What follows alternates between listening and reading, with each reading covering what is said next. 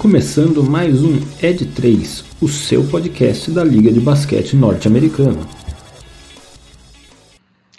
Sejam todos muito bem-vindos a mais um episódio do meu, do seu, do nosso podcast de NBA, o Ed 3. Hoje gravando excepcionalmente, graças a ele, Mano Mixel, numa segunda-feira, porém esse episódio será ouvido por você a partir da quarta-feira, tá?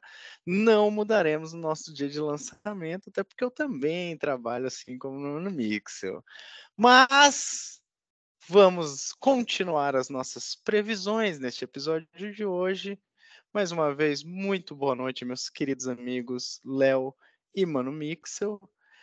Antes, obviamente, da gente começar este ilustríssimo episódio, eu preciso fazer dois poréns. O primeiro, porém, Leozão, parabéns, tricolor campeão, o homem tá feliz e veio gravar até com a camiseta de São Paulo. Não é pouca coisa, não. não. Me assusta ele estar com voz hoje. Me assusta esse, esse ponto. A digníssima está sem voz, mas eu, eu fui mais controlado. é, um, é um casal tricolor. Casal tricolor.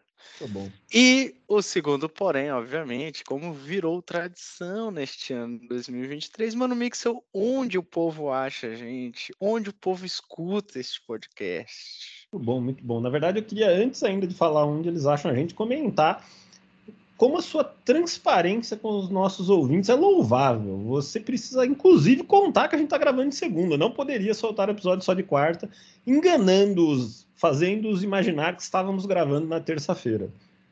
Jamais faria isso e se tiver algum cliente meu uma hora dessa ouvindo, né, ou algum momento ouvindo, isso é o que eu falo sobre transparência. Muito bom, muito importante isso, sensacional. Mas indo agora ao que interessa, você que nos ouve encontra a gente no Instagram, no arroba podcast underline ed3 Lá a gente sempre avisa quando sai episódio novo, o que costuma ser quarta-feira na hora do almoço, exceto quando não sai, mas geralmente sai. E além disso, você encontra a gente também no Twitter, no arroba, ou agora X ou X, como vocês preferirem, no arroba podcasted3 sem o underline é sempre tudo minúsculo. O E não tem, sei lá, acento ou um H depois do E, nem nada disso. É só podcast Ed 3. E o nosso Twitter estará ativo assim que o Training Camp começar aí muito em breve. E é importante a gente frisar esse tipo de ressalvas, né, sobre acentos, pontos, circunflexos, etc., porque somos tiozões, né? E como todos bons tiozões, temos que ajudar a comunidade tiozão aí espalhada por esse Brasil afora. Né? Eu achei que era totalmente normal falar disso. Talvez realmente eu sou tiozão e eu não sabia que eu estava falando algo que só servia para tiozão. Tá ok. Muito bem, meus amigos. Agora, se na semana passada a gente começou no hype do hype, falando do atual campeão, né? Do Golden State Warriors, que foi ali campeão duas temporadas atrás. É, esse episódio a gente vai começar meio por baixo, mas eu prometo que a gente termina, se não no hype, perto dele, né? Voamos para a Conferência Leste e vamos falar de alguns times que até o momento parecem que não se mexeram tanto, né? Ficaram ali mais tranquilos, elencos bem consolidados, né? Podemos dizer que os nossos amigos seis vezes campeão, exas, exa campeões da NBA vão vir para mais uma temporada de decepção. Estamos falando do Chicago Bulls, Leozão. O que esperar do time da lenda, do GOAT, Michael Jordan? Você falou de Gold, achei que você ia falar do Rodrigo Nestor, nossa. Difícil. Mas agora, bom, falando sobre Chicago Bulls, cara, é meio triste, né, falar do Chicago Bulls, porque sem o Lonzo é um time que é quase inoperante, principalmente defensivamente. É, era um time que era muito agressivo defensivamente, com Caruso e Lonzo Ball ali interceptando linhas de passe, pressionando armadores, pessoal no perímetro sem o Lonzo agora por causa da lesão, a gente não sabe nem quando ele volta, se ele volta, né? Que é uma tristeza muito grande. É, então é até difícil, né, pensar o que, que o Bulls pode trazer para essa temporada é, sem o principal armador ali da equipe. É, trouxeram pouca gente, né? Trouxeram talvez o Javon Carter ali para suprir talvez essa falta do Lonzo Ball, é, para tentar assumir essa posição de armação ali da equipe. Não é um cara que acho que não chega perto de produzir o que o Lonzo Ball produzia, tanto ofensiva quanto defensivamente, mas é um cara sólido, né?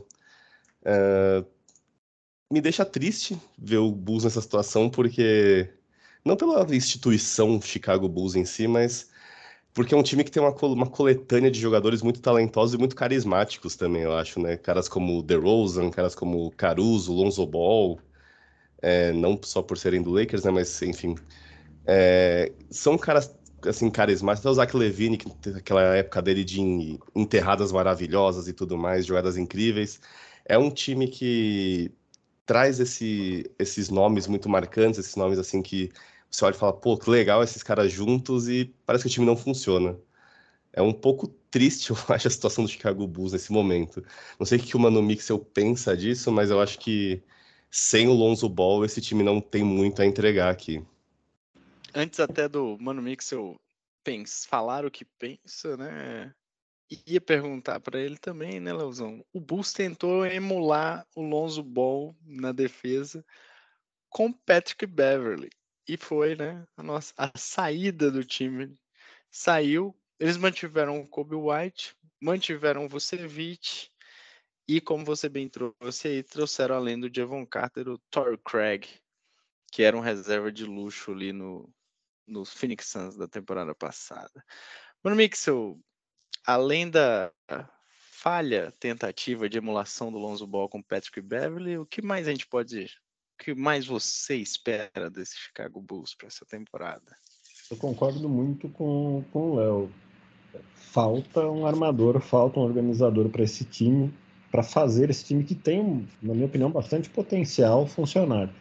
É, tanto é que na temporada, não esta última, a outra, durante as talvez 30, 40 jogos ali em que o Lonzo Ball teve em quadra, foi um time bem interessante de ver jogar, foi um time bem competitivo, que chegou a liderar a Conferência Leste.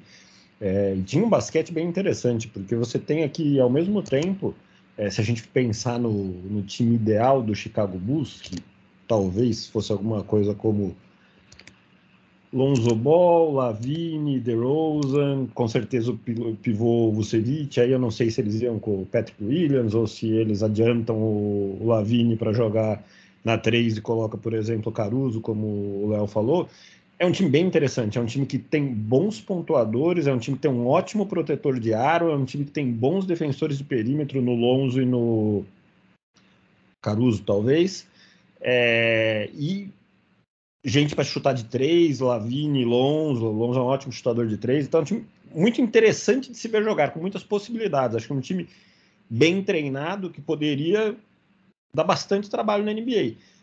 Só que se você me perguntar qual é o jogador que eu acho que faria mais falta se eles perdessem, é exatamente o que eles perderam com o Alonso Ball. Os outros seriam um pouco mais fácil de substituir.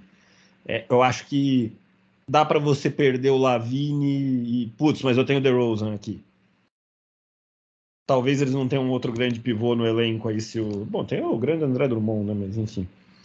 É... Então talvez o Vucevic também pudesse fazer bastante falta, mas o Vucevic nem tem sido tão brilhante assim, então não sei.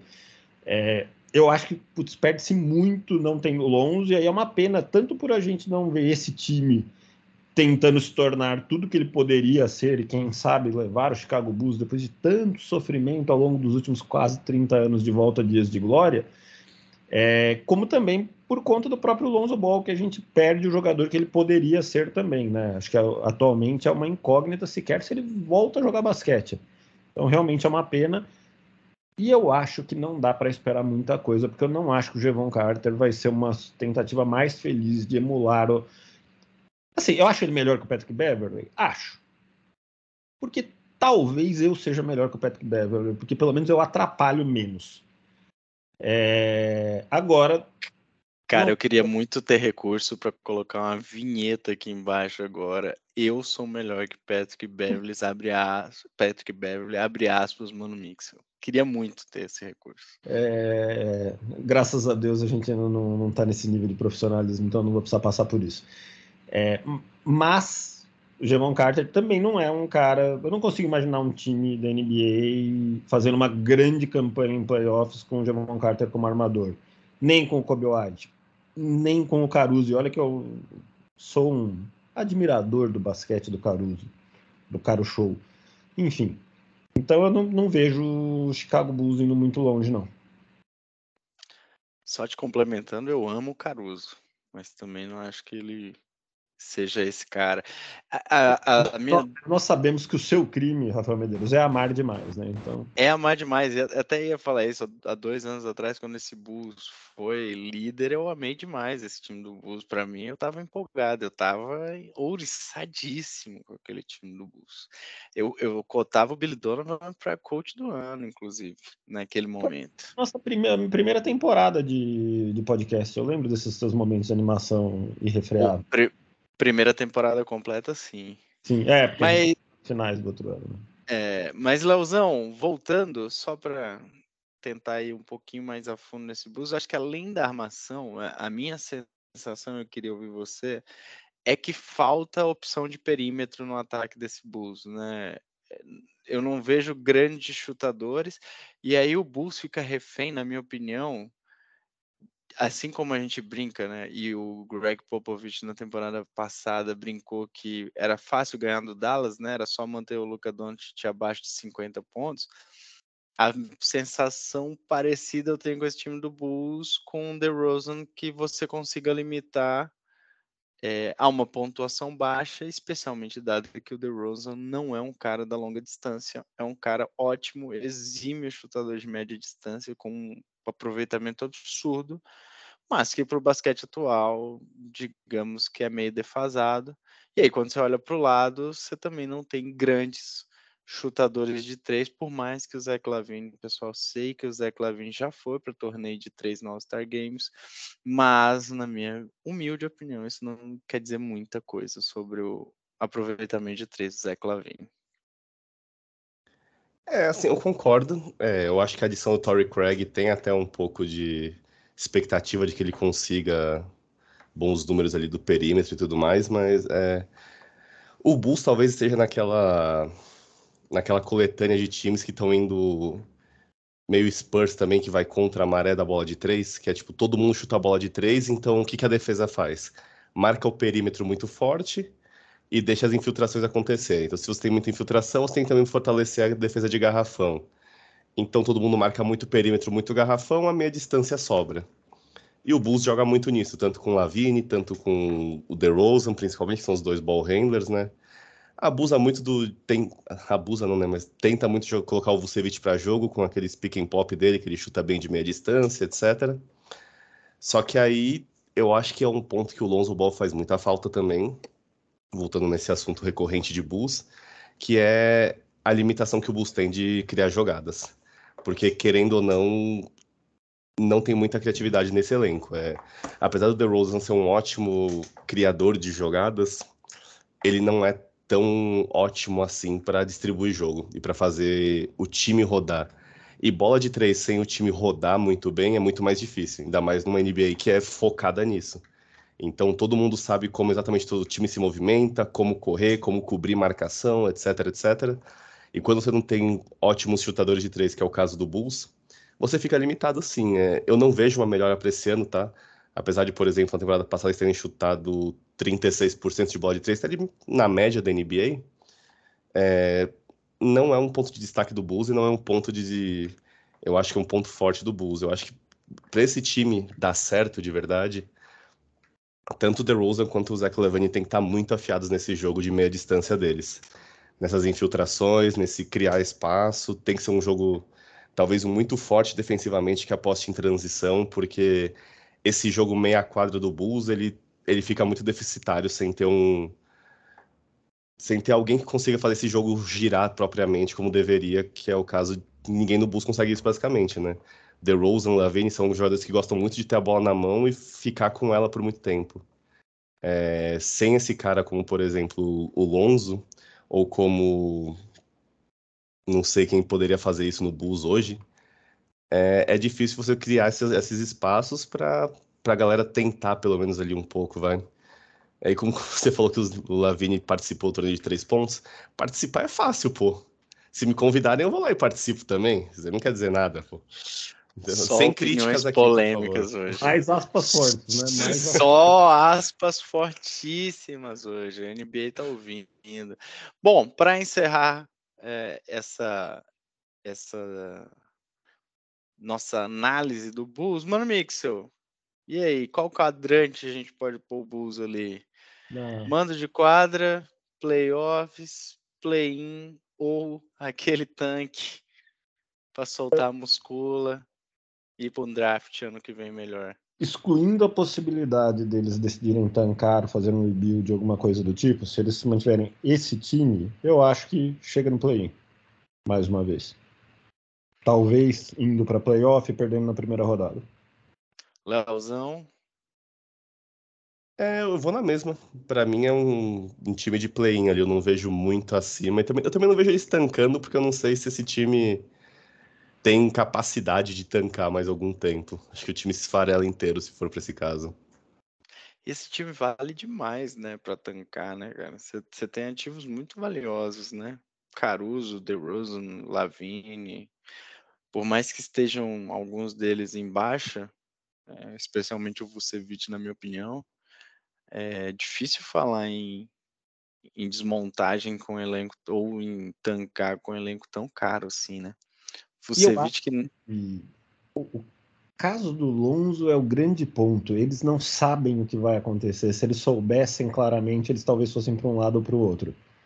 Não foram, na minha opinião, porque não sabem. Eles não podem nem desistir do Lonzo tentar não podem é a forma de dizer, mas talvez eles não queiram ainda nem desistir do Lonzo e tentar trazer outro armador, nem trocar o time inteiro e pronto, porque aí o Lonzo volta e putz, é o time que talvez possa chegar, enfim, complicado.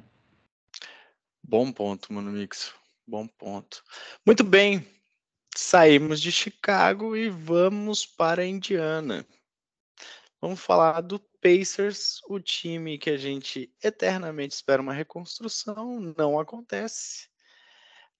Teve ano passado um suspiro ali com a vinda do Halliburton. O time, por algum tempo, brigou ali até pela sexta posição na temporada passada, no momento em que o Halliburton tinha média de duplo-duplo entre pontos e assistências, especialmente. Porém, com a contusão do nosso querido amigo, o Pacers né, mostrou todo o seu potencial e ficou fora aí até dos play-ins. Para este ano, para essa temporada, acho que a principal aquisição, Mano Mixel, é o nosso amigo Bruce Brown, que resolveu largar o atual campeão e passear a Indiana e ver o que acontece. Será? Eu tenho um outro palpite para talvez a melhor aquisição. Manda. Eu acho que o novato Jarvis Walker, eu não sei se já de cara, eu não sei se já no começo, mas eu tenho boas expectativas nesse cara, viu? Eu acho que ele pode agregar bastante esse time. Eu acho que é um ala aí forte, físico, supostamente um 3D aí tradicional, é um cara que eu gosto, acho bem interessante. Acho que foi uma ótima escolha de draft. Inclusive, se não me falha aqui a memória, eles conseguiram trocar da posição 6 para 8, ou seja, desceram, recebendo alguma coisa por isso, que deve ter sido alguma second, alguma coisa do tipo.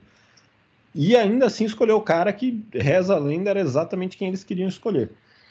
É... Mas tem o Bruce Brown também, eu acho que são duas adições interessantes. Eu acho que no curto prazo nenhuma delas com potencial de mudar esse time de patamar eu acho que esse time, dentre os times ruins da NBA, é um dos melhores, sabe?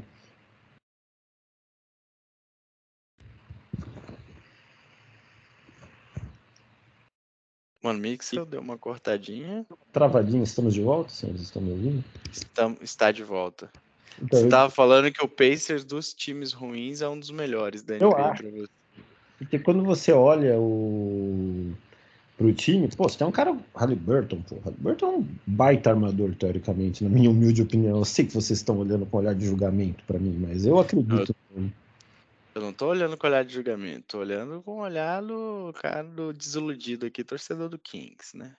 Traído por isso. É verdade, mas é um baita jogador, na minha, na minha humilde opinião. Tem um grande ponto que tá correndo por aí o boato que o Buddy Hilde vai ser trocado. Isso também aí a gente tem que analisar pós-troca quem para onde foi, quem vem, né? Enfim. Mas vamos ignorar isso por um momento. Você tem Halliburton, você tem Buddy Hilde, você tem Miles Turner, que eu acho que é um cara bem interessante também. E você tem aí alguns nomes aí chegando aí que podem agregar aí alguma coisa. Não vejo também saindo um contender daqui, mas eu acho que é um time que tem jogadores jovens, tem bons jogadores jovens. Eu gosto bastante do Maturinho também. Então tem bons jogadores jovens que podem evoluir e formar um núcleo competitivo no futuro. Quão rápido isso vai acontecer depende de muitas coisas, é um pouquinho difícil de prever. Eu acho que ainda não vai ser esse ano, não vejo esse time ainda esse ano chegando para brigar para valer. Mas é um time promissor, é um time que eu gosto de ver jogar de vez em quando. É um time bom de ver jogar mesmo. Leozão, além da chegada de Bruce Brown e do novato, que eu esqueci o nome aqui, citado pelo Mano Mixel, tivemos também a chegada de Obi Toppin, do queridíssimo New York Knicks, o homem que estava sem espaço com Tom Thibodeau e que viu em Indiana um lugar, obviamente, onde ele pode ter mais espaço com o nosso querido Rick Carlisle e este elenco recheadíssimo do time de Indiana. Dá jogo com Obitopping ou você tem uma mesma visão aí do Mano Mixel? Ah, eu tenho uma visão bem parecida. É, o Obitopping, assim, era um cara que tinha uma certa expectativa sobre ele quando ele jogou na NBA. Acho que nunca correspondeu à expectativa, né? É, é um chutador, assim, bem abaixo da média, não tem grandes pontuações na carreira. Então, não sei muito o que esperar dele no Indiana Pacers. O Indiana Pacers, no fim, ele foi meio que um refúgio de muito jogador que tinha muita expectativa, que era bom e que não estava conseguindo se desenvolver nas equipes né, respectivas. É, talvez saindo buscando mais espaço, etc. Então, é um time interessante, como o Maurício disse, é um time que é muito legal de assistir, é um time que vai ser divertido de ver, é um time que corre bastante quadra, que arremessa muito, os arremessos também maluco de vez em quando, até porque tem o Buddy Hill de enquadra, né? Com o Buddy Hill de enquadra, todo arremesso é maluco. É... Cara, eu ia citar isso, mas já que você estou, acho sensacional a declaração do pai do Harley Button na temporada passada. Fala, cara, meu amigo, esperar o Buddy Hill aí é dar a bola na mão dele, ele não pensar e arremessar, acabou. É, é. Isso. Não tem muito o que pensar, entendeu? Mas é, é, um time, assim, que, sendo bem sincero, não espero nada muito grandioso. É, eu não acho que vai ter aquele momento áureo como teve a temporada passada. Até porque agora o pessoal talvez esteja mais atento ao Halliburton, a como o Indiana joga, principalmente os competidores ali diretos pelas vagas de play-in, etc. Uh, e só para complementar a informação que o Mano Mix deu ali da troca no draft, Indiana Pacers foi o time que dispensou o Bilal, né? Mandou o Bilal para Washington para ficar com o Jarvis Walker. Então fica aí a mancha negativa para o Indiana que não quis o Bilal. Perfeito, perfeito trocadilho, né? Só melhora essa história. Só melhora. É, bom, finalizando aqui, acho que o Indiana não tem muito. Só um último ponto, acho que o, a gente falou Mano Mixon falou principalmente aqui do Miles Turner, vai lembrar que o Miles Turner vem da melhor temporada dele da NBA desde que ele chegou, né? A última temporada com a saída do Sabonis, né? Que provavelmente era quem principalmente atrapalhava o, é, o Turner vai, teve a sua melhor participação até o momento na NBA, né? Podemos esperar provavelmente uma temporada boa. Só acho que o Léo matou um ponto bom aqui, que é o quanto os outros times agora sabem as armas que o Pacers tem. Mano, Mixel, para finalizar, quadrante do, do Pacers, vai, um playzinho vai, né? Eu acho que é playzinho também, playzinho. Acho que é por aí. Leozão. Ah, eu concordo, tô até olhando aqui agora há pouco aqui o, os prováveis contenders ali de play-in, eu acho que o Indiana talvez seja o time mais consolidado em play-in do leste. Porque ele não tem nível para chegar lá em cima e não tem nível para chegar lá embaixo também. Perfeito. Como sempre, declarações bombásticas. Que fique claro que eu não me comprometo com nada do que eu tô falando aqui agora em relação ao quadrante final quando a gente for fazer a lista completa, porque aí é uma outra. Não. A minha hipocrisia deve ser respeitada a todo momento, né? e, e, mano, Mixo, aqui é razão, lá é emoção. Lá é emoção. E aí a emoção fala mais alto. Muito bem, vamos. Opa, fala, mano, Mixo. Algo em saber. Boa. Para finalizar, então, vamos chegando aos. Te falei que a gente ia chegar num hypezinho ali, né? Não tão hype, mas quase no hype. Vou falar de um time que há muito pouco tempo era extremamente badalado. Hoje eu acho que a maior badalação desse time é pelo apelido do seu principal jogador. Estamos falando do Brooklyn Nets e dos, do nosso querido Mikal Bridges, que foi apelidado de Brooklyn Bridges, né, pela torcida do Nets. Então, este time que já teve um Big Three, Harden, Kyrie e Durant, hoje depende de atuações fantásticas de Michael Bridges, Ken Johnson e, por que não, Ken Thomas. Né? O que esperar desse Big Tree novo do, do Brooklyn Nets? Porra, Big Tree foi difícil de aguentar, viu? Eles têm a dupla Quem Quem. Tem a quem, dupla Quem Quem. E não é filme da Barbie. Cara, esperar muita polêmica em volta do Ben Simmons, para variar. É, muito jogo assim, do nada o Brooklyn vai meter, sei lá, 120 no Bucks e ganhar um jogo lá em Milwaukee. Totalmente plausível isso acontecer. E no jogo seguinte tomar 140 a 100, sei lá, do Portland, sem o Lillard. É, é o que eu espero do Brooklyn Nets essa temporada. Assim, é um time. Achei que você ia falar do Wizards. Não, calma lá também, né? Aí, aí tem que respeitar o Nets também, né? Calma lá. É... Não, eu acho que é um time que, assim, ele tem ótimos nomes, tem ótimos jogadores, é um time que é encaixado. É, talvez tenha voltado aquele, é, aquele espírito do Nets de uns quatro anos atrás, que era um time muito encaixadinho, que tinha o D'Angelo Russell ali na armação, que era um time redondo, o time fazia dancinha no banco, era um time animado de ver jogar e tal. Me parece muito parecido. É, o Ben Simmons, para mim, é um grande problema para esse time, não pelo que ele faz em quadra, mas pelo que ele faz fora dela, é, de polêmicas, discussões, etc. O Nets podia ser um daqueles times que passa por baixo do radar e quando você vê ele está em sétimo lugar, mas é o fato do o fator Ben Simmons é, pode afetar um pouco esse time negativamente. A se ver se ele vai jogar e o que, que ele pode produzir em quadra, para ver, ver se essa balança pesa a favor dele. Mas é em questão de adições, adicionou o Dennis Smith, adicionou o Lonnie Walker. São jogadores assim que não são grandes estrelas, talvez contribuam um pouco. É, Dennis Smith talvez buscando uma, um recomeço na carreira dele, né? Um time que talvez vai ter mais espaço, vai ter mais liberdade. O Lonnie Walker também buscando dinheiro, óbvio, né? Depois de uma temporada de contrato mínimo. É, e também um pouco mais de espaço ali, porque no Lakers não teria. Então, para mim, é um time que tem muito nessa, nesse espírito de muita gente buscando espaço, buscando é, se expor ali um pouco, até porque tem muita gente nova nessa equipe. Então, eu espero algo muito. Um daqueles times que, pô, é legal assistir um jogo do Brooklyn Nets, mas você não faz ideia do que pode acontecer. Pode ser um jogo incrível e pode ser um jogo horrível também. É meio que o que eu espero do Nets, é um time inconstante para mim. Opa, meu áudio estava travado. Mas um time aleatório, mano, Mix. O time aleatório que perdeu ainda algumas peças que eram consideradas importantes, como principalmente o Seth Curry, Joe Harris, ótimos arremessadores de três, né? Acho que não vai fazer tanto Petros também saiu. Opa, voltei. Voltei. De volta. Muito bem.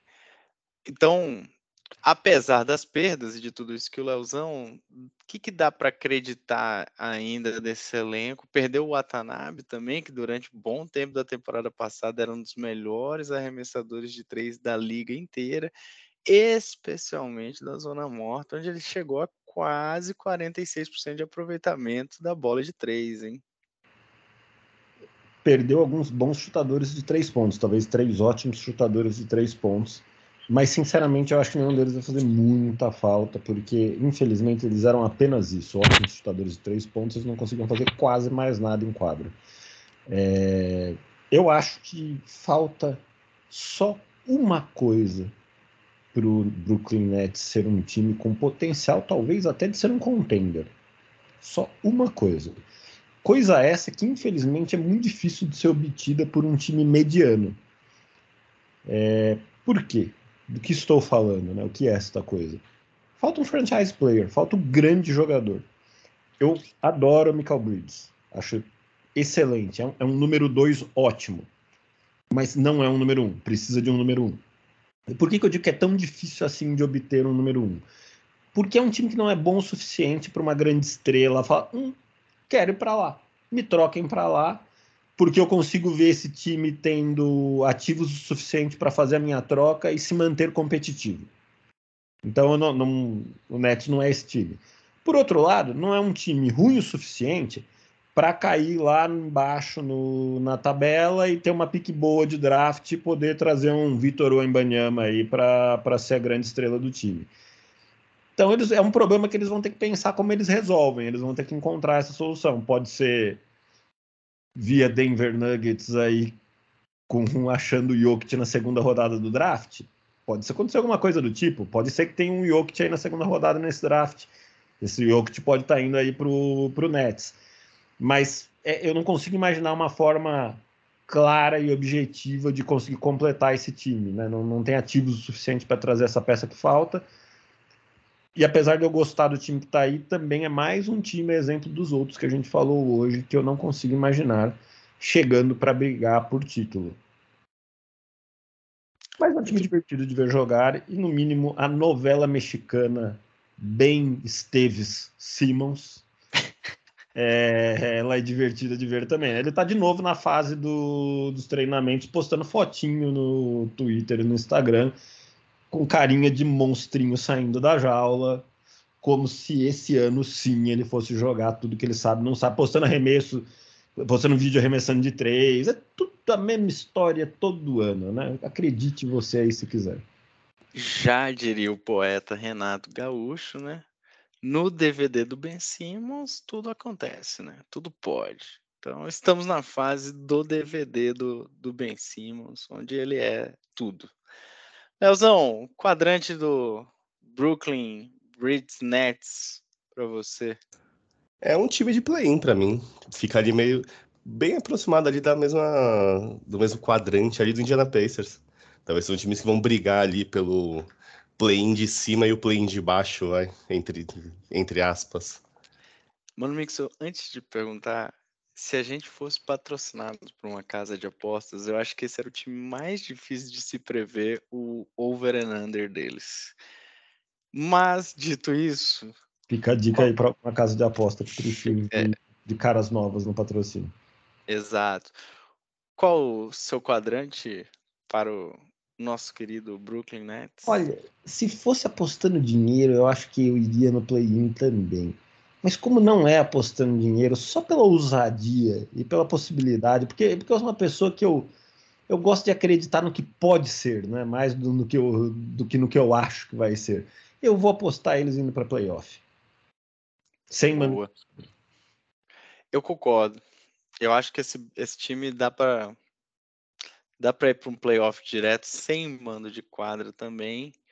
Até porque isso a gente vai falar mais para frente mas eu acho o leste esse ano, para mim, fraco.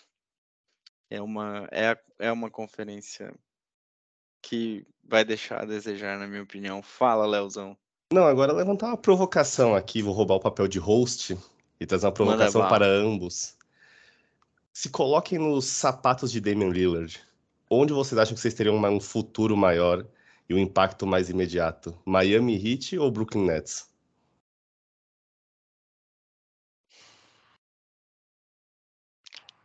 Eu ainda acho que é no Heat. Eu acho que tudo depende do que tem que ser enviado para que a troca aconteça. Vamos, vou pegar uma licença poética aqui. Estou mantendo os mesmos times e só adicionando o Lillard. Único exclusivamente isso.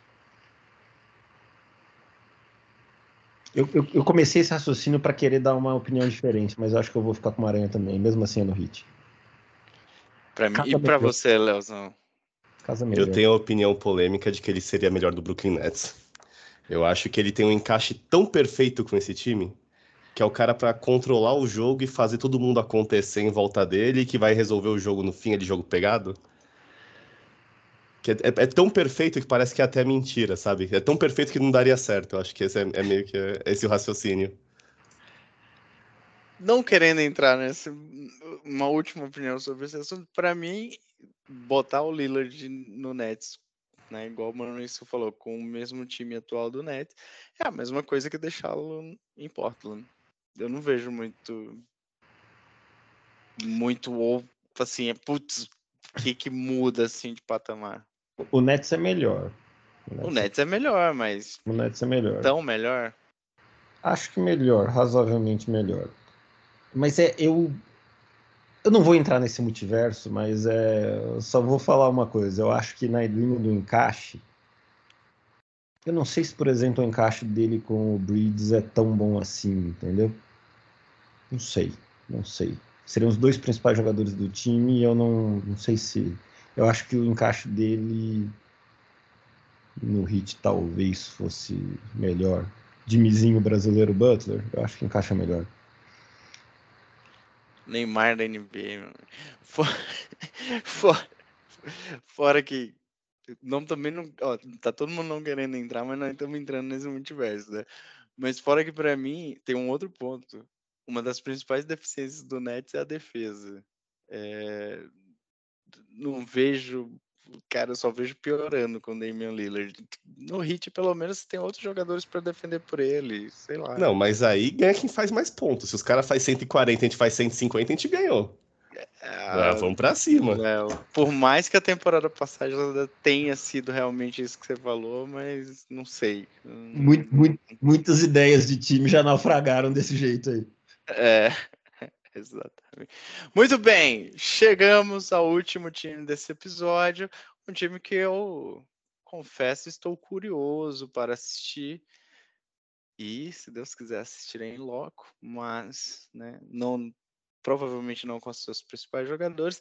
O New York Knicks, o primo rico do Brooklyn Nets, vem para uma temporada após uma temporada passada do Knicks. Minha visão foi uma temporada surpreendente, uma temporada até melhor do que as expectativas que eu tinha para o Knicks.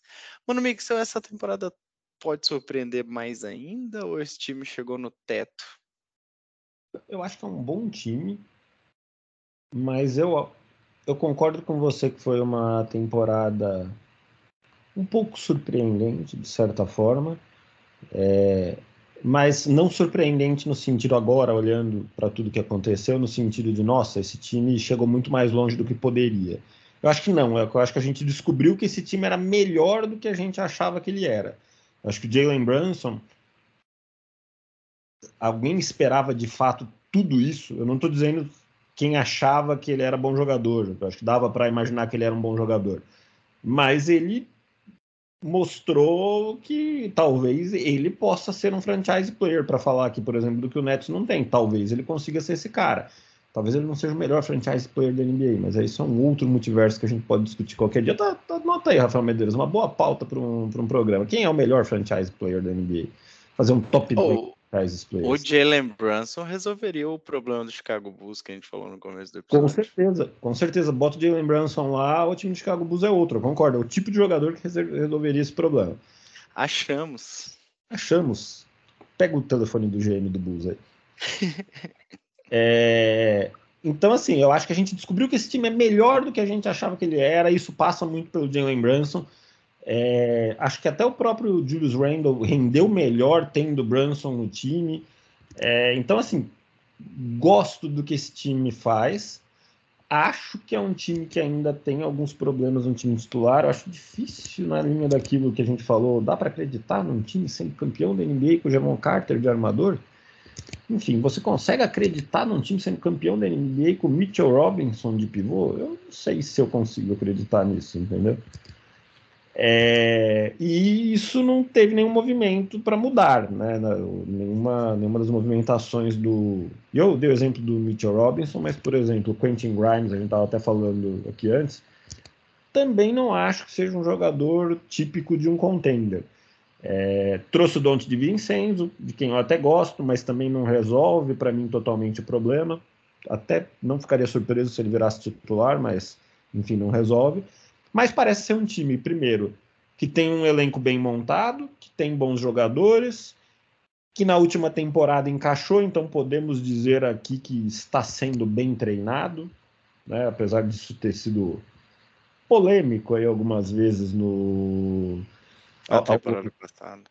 Ao, ao longo até de temporadas anteriores, aqui, eu acho que isso já, já foi temas de tema de discussões. É, mas eu acho que é um time que. Aí o time do Tom Thibodeau. Não acho que é um time que ele vai brigar por título também. Então, assim. Acho que hoje foi um programa que a gente escolheu a dedo times que tem uma única coisa em comum. Não vão em lugar nenhum. Vão no máximo numa segunda rodada de playoff. Isso, esse é o título desses times, entendeu?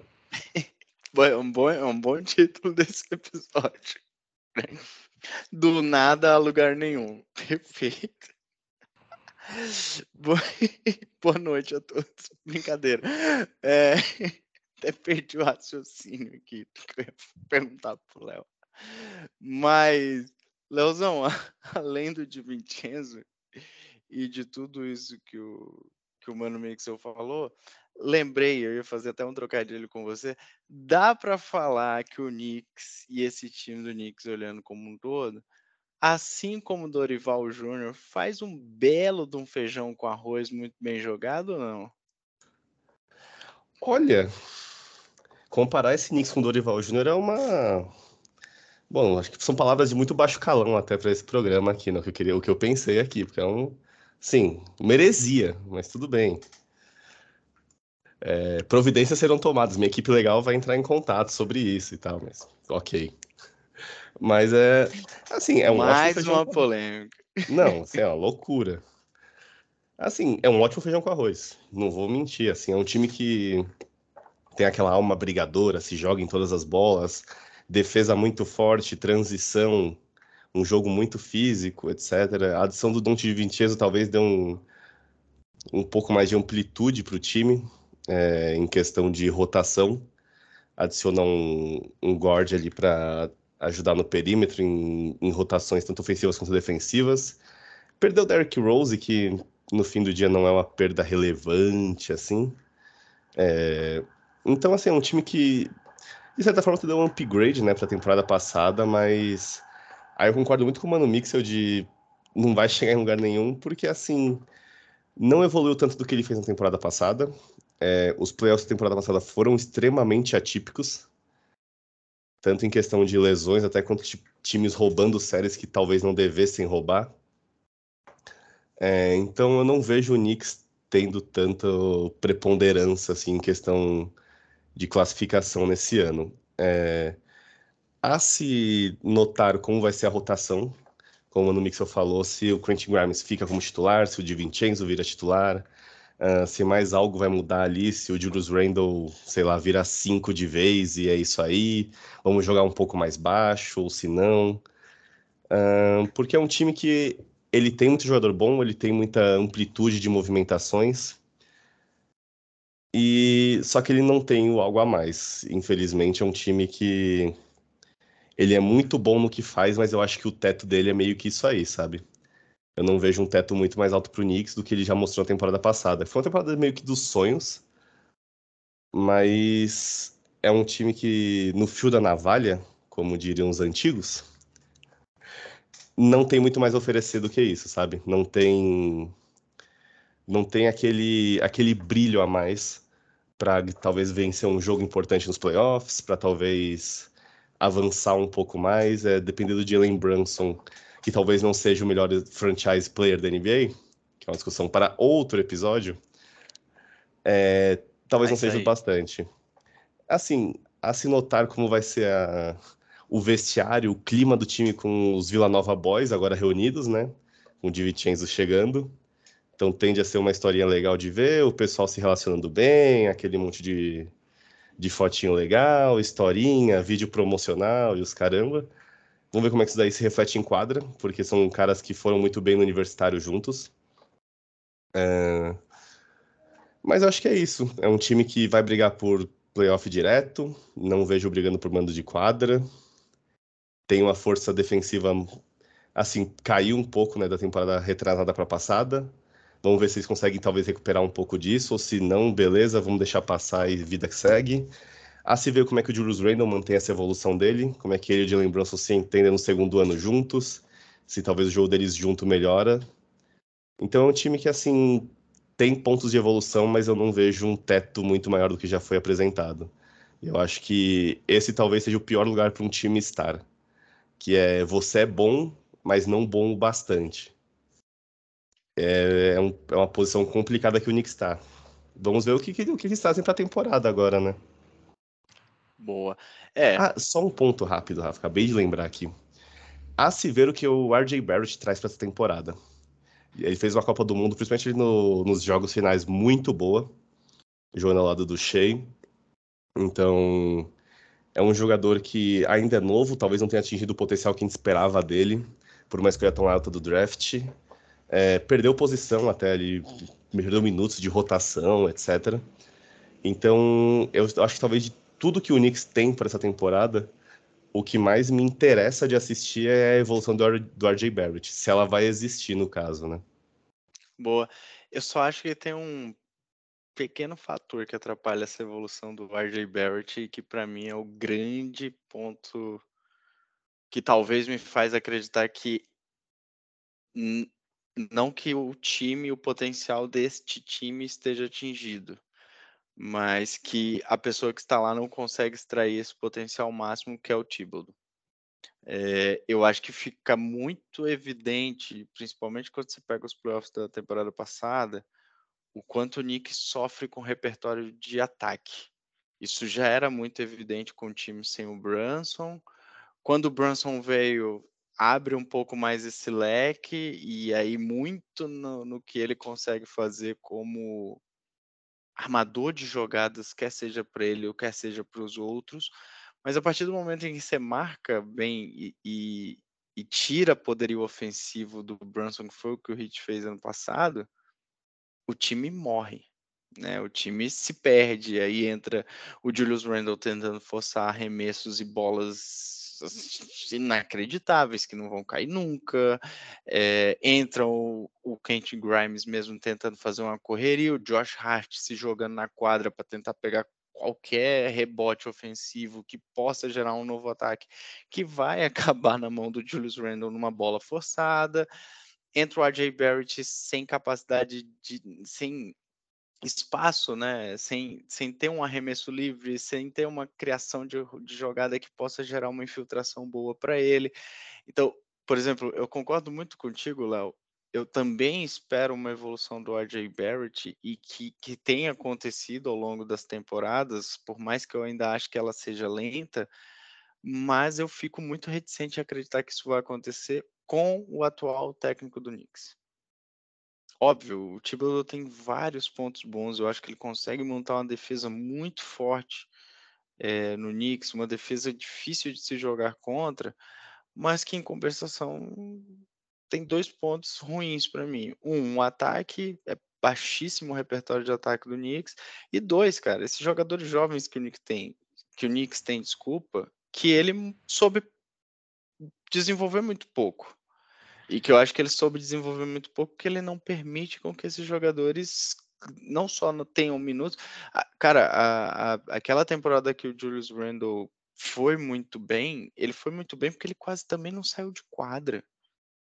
porque o Thibodeau não poupava ele, e a mesma coisa acontecia quase que com o Derrick Rose eh, do outro lado da armação. Então, assim, é muito difícil você esperar que esse time se desenvolva ofensivamente. Um, sem um, um playbook, né? Sem um, um, livro de jogadas ofensivas muito, muito bom. E dois, onde seus jovens talentos não, têm um espaço para crescer. Então, é, e essa é uma crítica, assim, que eu acho que é histórica já do trabalho do Thibodeau, né?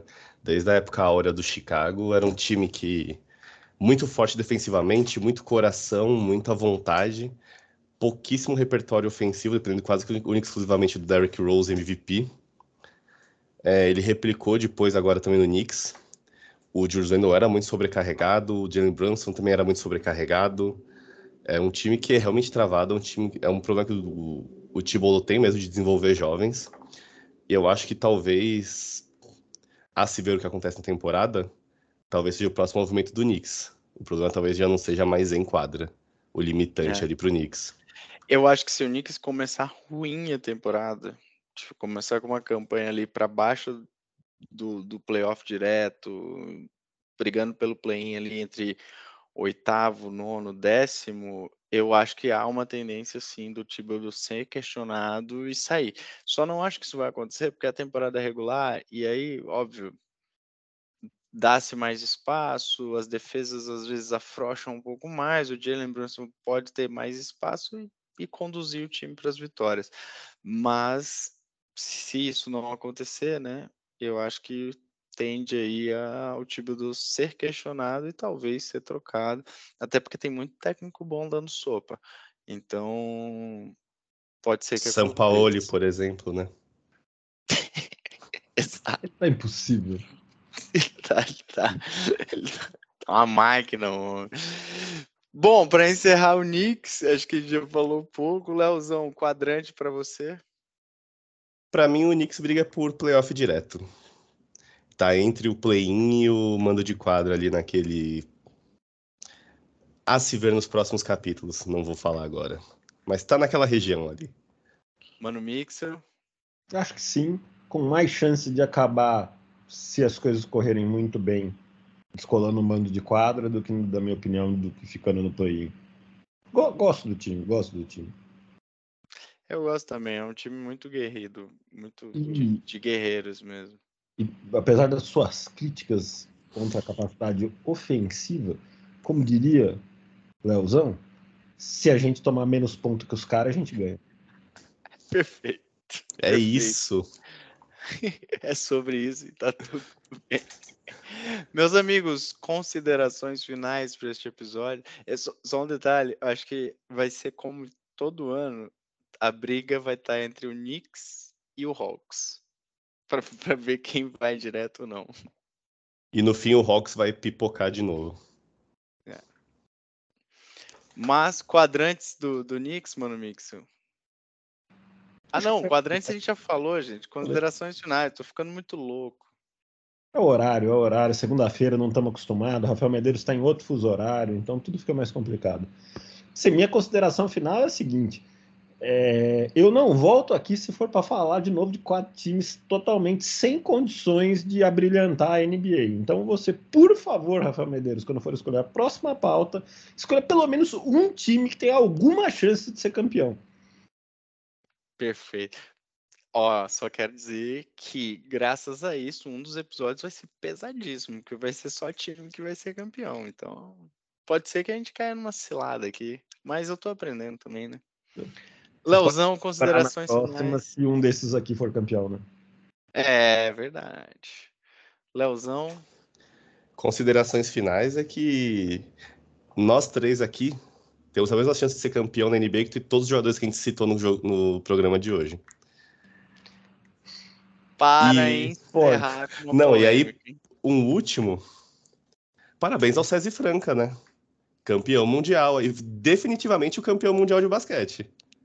Perfeito, muito bem lembrado. Acho que muito, muito. É intercontinental e não mundial, assim como a Copa Toyota que era jogada nos anos 90. Mas eu não vou entrar nesse outro multiverso.